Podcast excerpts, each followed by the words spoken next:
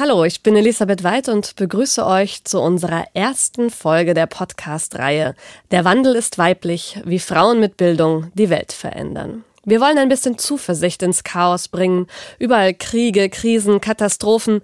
Die Welt scheint nah am Abgrund gerade. Dabei gibt es gleichzeitig so viele Menschen, die an Lösungen arbeiten. Einige davon wollen wir euch vorstellen. Visionäre Frauen von verschiedenen Kontinenten, die sich mit Mut, Klugheit und Witz gegen die großen Probleme der Menschheit stellen, gegen Klimakrise, Hunger und Rassismus. Heute reisen wir nach Ruanda. Es geht um Versöhnung und die Frage, wie man nach einem ungeheuerlichen Ereignis wie einem Genozid weiterlebt, wie man Beziehungen und eine Gesellschaft wieder aufbaut, nachdem jedes Vertrauen Vertrauen zerstört scheint. Michael Gleich von Zeitenspiegel Reportagen hat die Geschichte für uns recherchiert. Michael, hallo.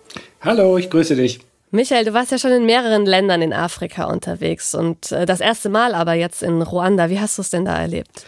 Also was mich total geflasht hat, ist äh, in die Hauptstadt Kigali zu kommen, eine der saubersten und gepflegtesten Städte Afrikas zu erleben. Also da liegt kein Fitzelchen Papier auf der Straße, die Hecken sind gestutzt, die äh, Blumenbeete gehakt.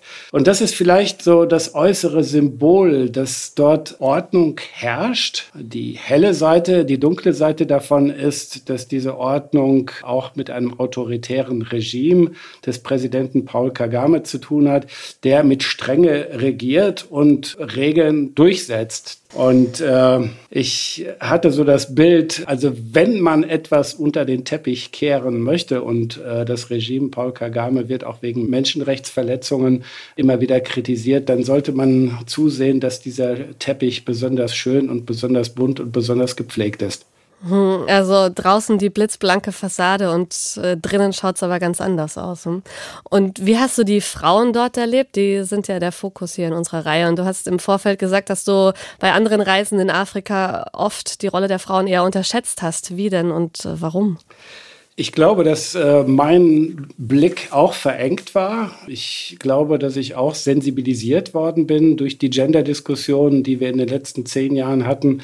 Also ich habe früher teilweise einfach hingenommen, dass ich, wenn ich in Burkina Faso oder in Ghana war und in ein Dorf gekommen bin, dass man dann mit den sogenannten Chefs gesprochen hat, mit den älteren Traditionsführern dieser äh, Gemeinschaften, dass man mit denen zusammensaß und man hörte dann so äh, um das Meeting herum das Stampfen der Mörsern und das Hacken. Und das waren natürlich die Frauen, die äh, in Afrika für 85 Prozent der landwirtschaftlichen Produktion zuständig sind. Mhm. Und ich denke mal, mein Blick hat sich insgesamt geweitet, dass ich öfter schaue, mit Frauen zu sprechen, dass ich nicht nur mit städtischen Eliten umgehe, dass ich mit der jungen Generation spreche.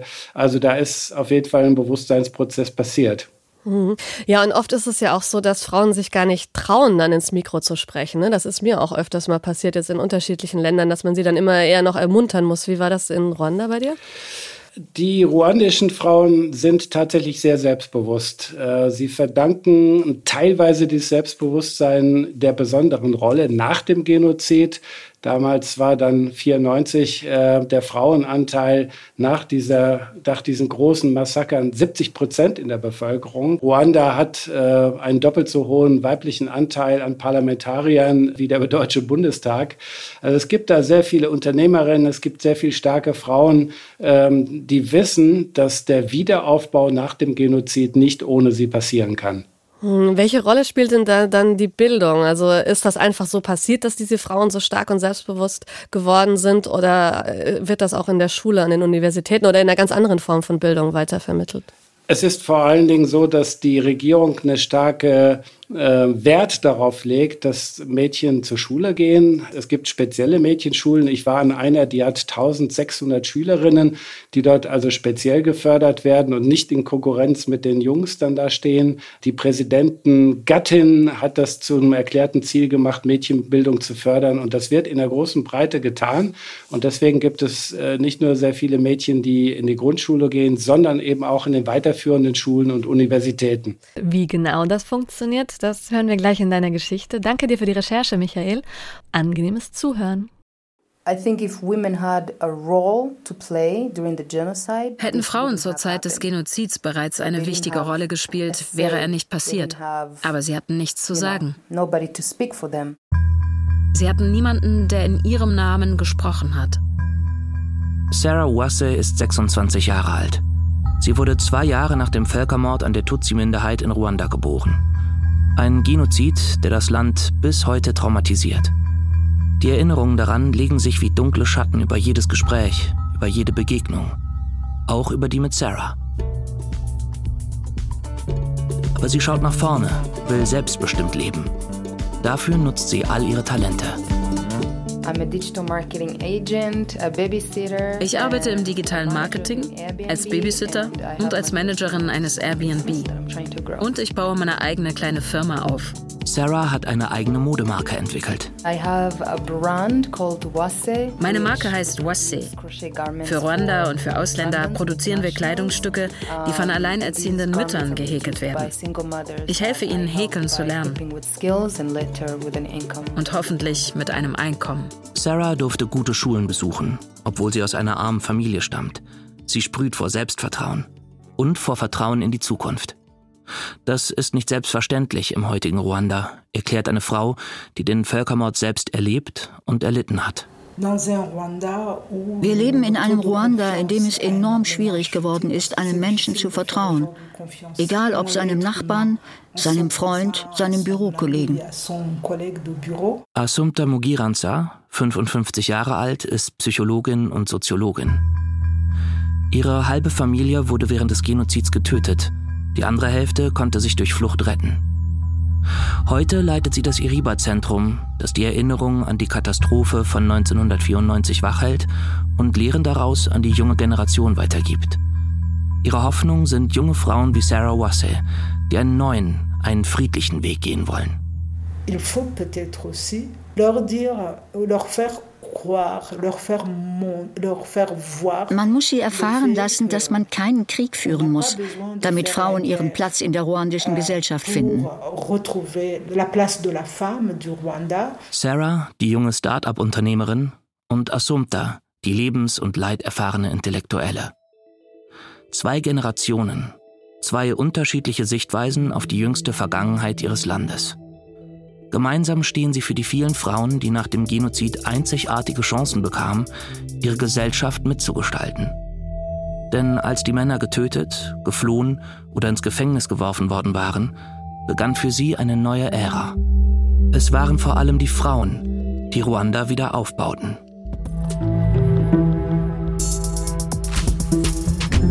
Der Wandel ist weiblich. Wie Frauen mit Bildung die Welt verändern. Podcast- und Radioserie von Elisabeth Weid, Tillmann Wörz und anderen. Folge 1. Die Trümmerfrauen von Ruanda. Von Michael Gleich. Sarah Wasse besucht eine der alleinerziehenden Mütter, die für sie häkeln. Unter ihrer blauen, lässigen Jeansjacke trägt sie ein zweifarbiges, eng anliegendes Top aus eigener Kollektion – dazu enge Hosen und eine Perücke mit langen schwarzen Locken. Mit ihrem modischen Outfit passt sie nicht so recht hierher, in diese Scheune, die der 34-jährigen Shadia und ihren fünf Kindern als Behausung dient. Mit ein paar speckigen Zeltplanen hat sie eine Schlafecke und eine Art Wohnraum abgetrennt. Sarah sitzt auf einem polsterlosen Sessel, Shadia auf einer Holzbank, deren Sprossen gebrochen sind. Neben ihren Füßen picken Hühner vergeblich nach Körnern. Ein dumpfer Geruch aus der Kiste mit den Meerschweinchen beherrscht den Bretterverschlag. Durch seine Ritzen dringt fahles Licht herein. Es reicht den beiden und ihren flinken Fingern, um Masche für Masche eine Mütze und ein schwarzes Top heranwachsen zu lassen. Scherze fliegen zwischen den beiden Frauen hin und her. Sie zwinkern sich zu, stupsen sich an. Her name is Shadia. That was the first woman I encountered and Ihr Name ist Shadia. Sie ist die erste Frau, der ich das Häkeln beibrachte. Sie hatte keinen Job, aber fünf Kinder zu versorgen. Einige von ihnen lebten bereits auf der Straße. Ich dachte, warum sollte ich sie nicht anlernen? Sarah, die ein hippes Großstadtleben in Kigali führt, ist voller Bewunderung für Shadia die alles tut, um ihre Kinder durchzubringen. Ich bin nur mit meiner Mutter aufgewachsen. Um mich herum lauter alleinerziehende Mütter, die sich alles Mögliche selbst beibringen und es schaffen, für ihre Familien zu sorgen. selbst für eine große Kinderschar. Sarah sieht sich in einer Linie mit starken Frauen, die ohne Männer zurechtkommen, die besser dran sind ohne einen Mann, der trinkt und sein Geld mit anderen Frauen durchbringt, wie es ihre Mutter erlebt hat. Als Unternehmerin will Sarah der Gesellschaft etwas zurückgeben. Deshalb beschäftigt sie für ihre Modemarke Wasse nur alleinerziehende Mütter. Von denen gibt es in Ruanda viele, auch 28 Jahre nach dem Genozid. Sie kämpfen als Kriegswitwen ums tägliche Überleben. Ihre Männer kamen beim Völkermord um oder wurden als Mörder verhaftet. Andere konnten sich durch Flucht in den Kongo oder nach Uganda retten und haben ihre Familien im Stich gelassen. Dazu kommen viele Geburten als Folge von Vergewaltigungen, damals eine Waffe der Hutu-Männer gegen Tutsi-Frauen. Psychische Krankheiten sind eine weitere Spätfolge des Völkermords, Depressionen, Alkoholismus und eine im internationalen Vergleich hohe Zahl von Selbstmorden. Auch häusliche Gewalt und sexueller Missbrauch sind Symptome einer kollektiven Krankheit, die noch lange nicht geheilt ist. Erst der Einmarsch des Tutsi-Rebellenführers Paul Kagame und sein Sieg über die Regierungsarmee beendeten Mitte Juli 1994 den Massenmord. Er übernahm ein innerlich und äußerlich zerstörtes Land. Es waren Nachbarn, Leute aus dem Dorf, Kollegen gewesen, die die Häuser überfallen und in Brand gesetzt und die Frauen vergewaltigt hatten. Die Überlebenden mussten mit ansehen, wie ihre Männer und Kinder umgebracht wurden. Das soziale Netz, das traditionell verband und trug, in Fetzen. Das Vertrauen, das gute Beziehungen gedeihen lässt, völlig ruiniert. Die Kinder, die dringend einen Beschützer brauchten, vaterlos. Der Frauenanteil an der Bevölkerung betrug nach dem Genozid schätzungsweise 70 Prozent. Die Trümmerfrauen von Ruanda wollen zerstörte Beziehungen heilen, verlorenes Vertrauen zurückgewinnen. Paul Kagame, seit mehr als zwei Jahrzehnten ruandischer Staatspräsident, hat dieses Potenzial erkannt und zahlreiche Gesetze zur Frauenförderung erlassen. Er sieht seine Politik als Motor des Fortschritts. Good politics, legal reform and policy frameworks have helped speed up this progress. Gute politische Rahmenbedingungen und gesetzliche Reformen hätten den Fortschritt beschleunigt, betont Kagame. Immer mehr werde verstanden, dass Geschlechterungleichheit einen unakzeptabel hohen Preis hat. Es sei kein Zufall, dass die Erneuerung Ruandas begleitet würde von beträchtlicher Aufwertung der Rolle und Verantwortlichkeiten der Frauen. Bezahlter Mutterschaftsurlaub für drei Monate, eine Frauenquote von 30 Prozent in der öffentlichen Verwaltung, die Strafbarkeit von Vergewaltigung in der Ehe das sind Errungenschaften, von denen Afrikanerinnen in anderen Ländern nur träumen können. Der Anteil weiblicher Studierender an den Universitäten beträgt ein Drittel, Tendenz steigend. Ebenso viele Frauen führen ein Unternehmen. Und international wird viel beachtet, dass im Parlament 64 Prozent der Abgeordneten weiblich sind. Doppelt so viele wie im Deutschen Bundestag.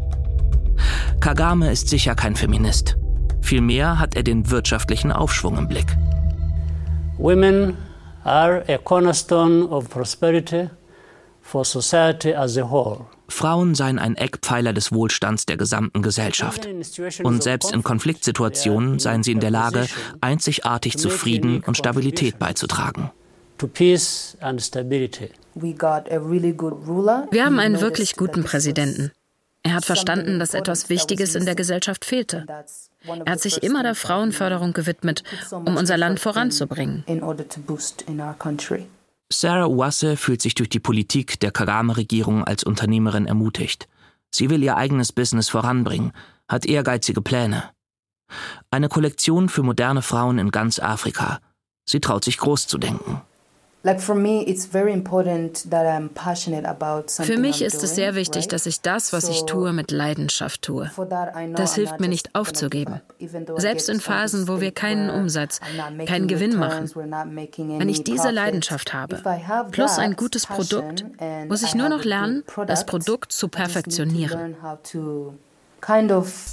Perfection this product. Von Sarahs Shop ist es nur ein kurzer Spaziergang zum Iriba-Zentrum. Sein Thema ist das kulturelle Erbe Ruandas. Sein Anliegen? Nie wieder Genozid.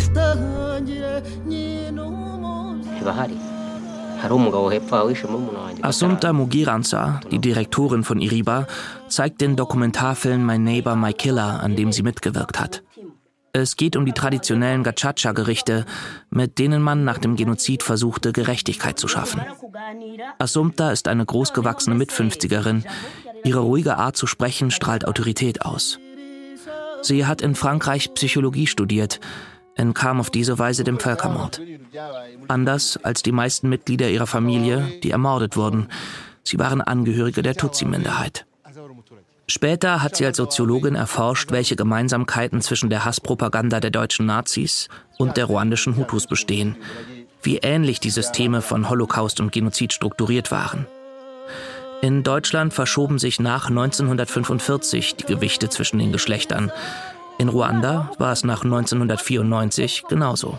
Il y a le fait que les hommes avaient payé le prix lourd die Männer haben im Krieg einen hohen Preis bezahlt, sowohl auf Seiten der Rebellen, auf der Regierungsseite, bei den Genozidopfern als auch bei den Tätern. In Ruanda blieben vor allem Frauen zurück.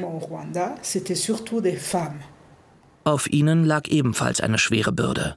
Häuser und ganze Dörfer lagen in Trümmern. Die soziale Verbundenheit in Nachbarschaften, Vereinen, Firmen war ebenfalls zerstört. Es war an den ruandischen Trümmerfrauen, dem Land wieder Stabilität zu geben. Ähm, Damals gab es sehr viele Frauen im Land. Es war ein Zeichen politischer Intelligenz, Gesetze zu erlassen, die es den Frauen ermöglicht haben, sich voll und ganz am Wiederaufbau des Landes zu beteiligen.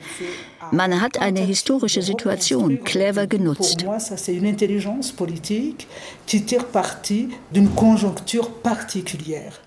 Das Iriba-Zentrum wurde gegründet, um die Schrecken des Genozids zu dokumentieren. Mit Filmen und Tonaufnahmen soll das Wissen darum an die junge Generation weitergegeben werden. Iriba bedeutet Quelle auf Kinyarwanda. Auch Assumpta selbst ist eine ergiebige Quelle. Sie versteht sich nicht nur als Wissenschaftlerin, die dem Genozid rational und objektiv begegnet, sie lässt auch ihre eigenen leidvollen Erfahrungen einfließen. Aber immer noch fällt es ihr schwer, darüber zu sprechen, wie ihre Eltern umgebracht wurden. Das ist ein schwieriges Thema. Als mein Vater getötet wurde, befand er sich im Nordosten. Dort wurde er von Militärs an Dorfbewohner übergeben, damit sie ihn töten. Sie sagten, das ist ein Inyensi, eine Kakerlake, wie Tutsi in den Hassreden genannt wurden. Meine Mutter wurde in einem Viertel von Kigali namens Mirambo getötet. Sie war zusammen mit einigen meiner Geschwister und Cousins. Sie wurden von Soldaten und Milizionären angegriffen und getötet. Es ist schwer, darüber zu sprechen.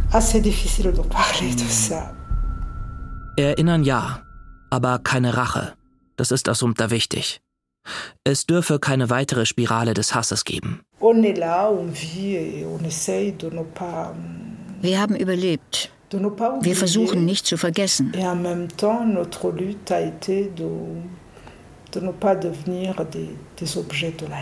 Gleichzeitig dürfen wir nicht dem Hass verfallen, sonst würden wir denjenigen quasi Recht geben, die unser Leben von dieser Erde tilgen wollten.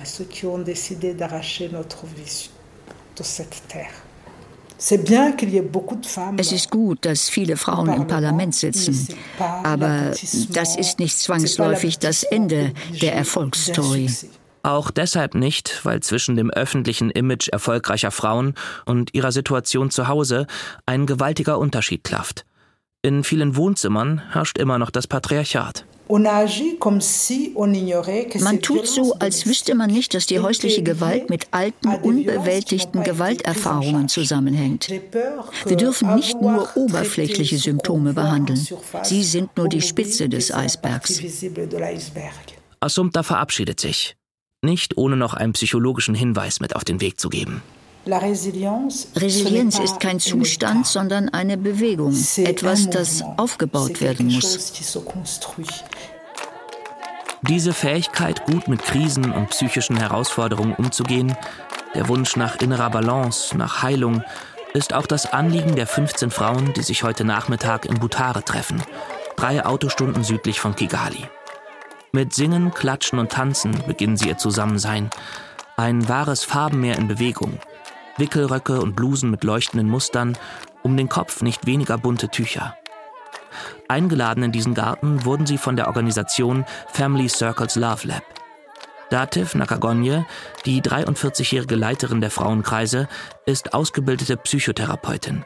Beneficiaries of my work have been uh, women who have experienced violence, especially domestic violence. Meine Arbeit kommt Frauen zugute, die Gewalt erlebt haben, insbesondere häusliche Gewalt. Ich weiß seit langem, wie viel Gewalt es in unseren Familien und Gemeinschaften gibt.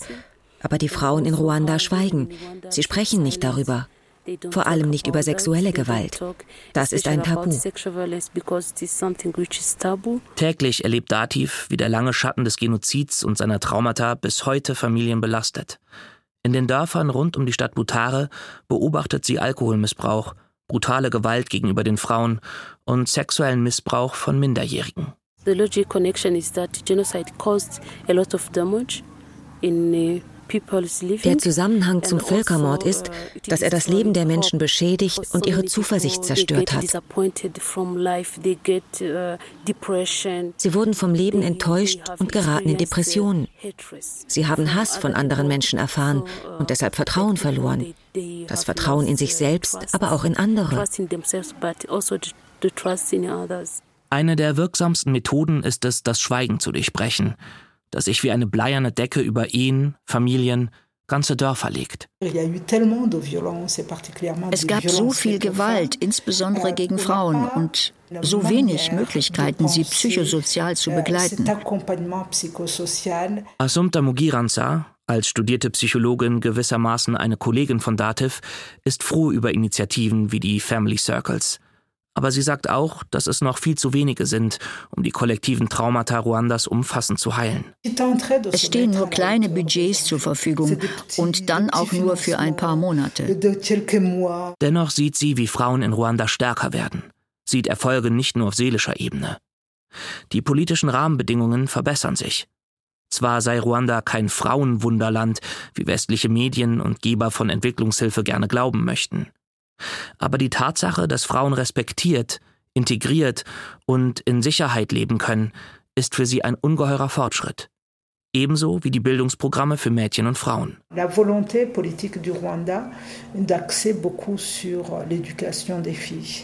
Es gibt einen politischen Willen, die Bildung von Mädchen zu verbessern. Auch die First Lady dieses Landes hat sich sehr dafür eingesetzt. Sie würdigt auch die Erfolge junger Mädchen. Euh,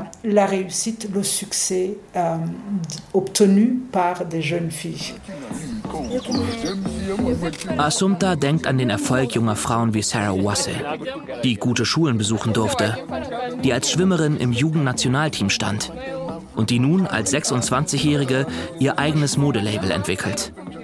Model, Managerin? Für sie ist das kein Widerspruch. Beides gehört zu ihr, ist Ausdruck ihres Frauseins. Ist ihre Mode nicht zu sexy fürs konservative Ruanda? Hängt davon ab, was man als sexy bezeichnet. Deine Interpretation von Sexiness gilt nicht für alle. Wir verstehen uns als Kreative. Die Kleidungsstücke haben eine Hintergrundgeschichte. Vielleicht erzählt diese von einer Frau. Und Frauen gelten als sexy Wesen. Das ist nun mal so. Also wenn man das als sexy ansieht, nehmen wir das als Kompliment. Sarah will auch zukünftig jede Chance nutzen, die sich für sie ergibt. Immer schön flexibel bleiben, sagt sie sich. Ich habe keine konkrete Vision, aber ich weiß ganz tief, dass ich im künstlerischen Bereich bleiben möchte. Wir wollen kreativ sein. Wir lieben es, Dinge mit unseren eigenen Händen zu erschaffen. Im Moment ist es Häkelmode. Aber was wir morgen machen werden, wer weiß.